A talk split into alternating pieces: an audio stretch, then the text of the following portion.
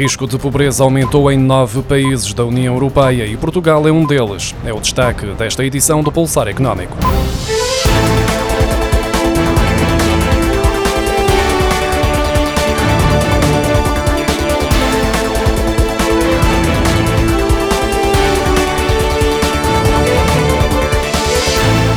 Portugal foi um dos nove países da União Europeia que, em ano de pandemia, registaram um agravamento do risco de pobreza entre os cidadãos dos 18 aos 64 anos de idade face a 2019. De acordo com as estimativas divulgadas esta segunda-feira pelo Eurostat, no conjunto dos Estados-membros, esta taxa manteve-se estável. Ainda assim, a situação variou entre os países. Comparando com 2019, enquanto em cerca de metade dos países para os quais há dados, os indicadores em causa mantiveram-se em níveis estáveis, em nove aumentou o risco de pobreza, incluindo Portugal. Portugal. Os agravamentos mais expressivos foram registados em Espanha, Itália, Eslovénia e Grécia. A contrariar, na Estónia, o risco de pobreza diminuiu.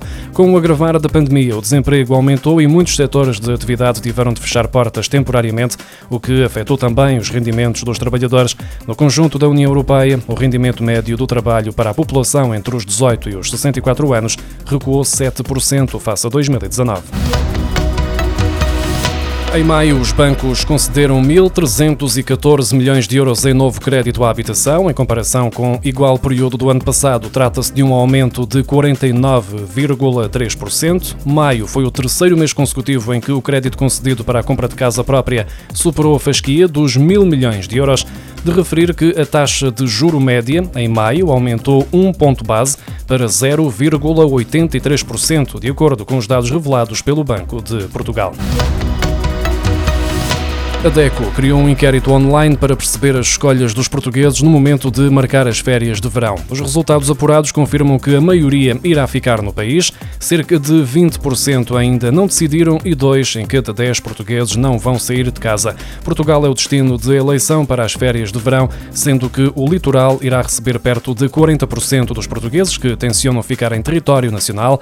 As zonas serranas e rurais são a escolha de 2 em cada 10 portugueses e cerca de 8% vão ficar dentro do país para visitar cidades de norte a sul. Perto de um quarto dos portugueses revelam não ter planos para o verão e 20% vão ficar em casa. Apenas 6%, sobretudo população jovem dos 25 aos 39 anos, planeia viajar para o estrangeiro. Quanto aos gastos, a DECO apurou que, em média, os inquiridos prevêem gastar pouco mais de 600 euros nas férias deste verão. Os que têm a intenção de viajar para o litoral e zonas costeiras planeiam despender um pouco acima dos 1000 euros. O apoio que o Estado português deu às pequenas e médias empresas durante a pandemia foi o segundo mais baixo do grupo de países que fazem parte da OCDE. O mais recente relatório da organização revela que a ajuda direta do Estado rondou os 3,6% do PIB, sendo que uma em cada quatro PME não recebeu qualquer apoio. Portugal ficou atrás do México, da Colômbia, Turquia e Chile em matéria de apoios concedidos à economia. A liderar a lista nos apoios estatais está a Nova Zelândia, que atribuiu apoios no equivalente a 18 18% do PIB.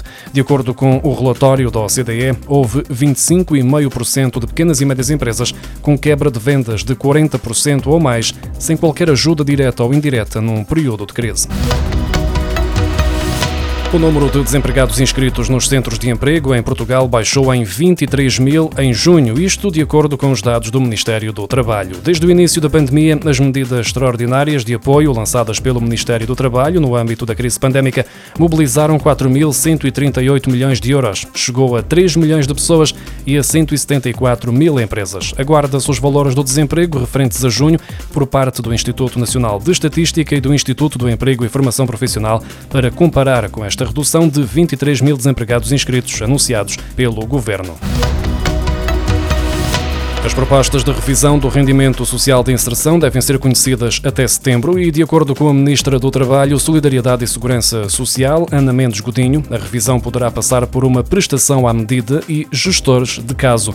O objetivo é ter uma segurança social que consiga fazer uma leitura individualizada de cada beneficiário e encontrar as respostas e as prestações sociais à medida das necessidades.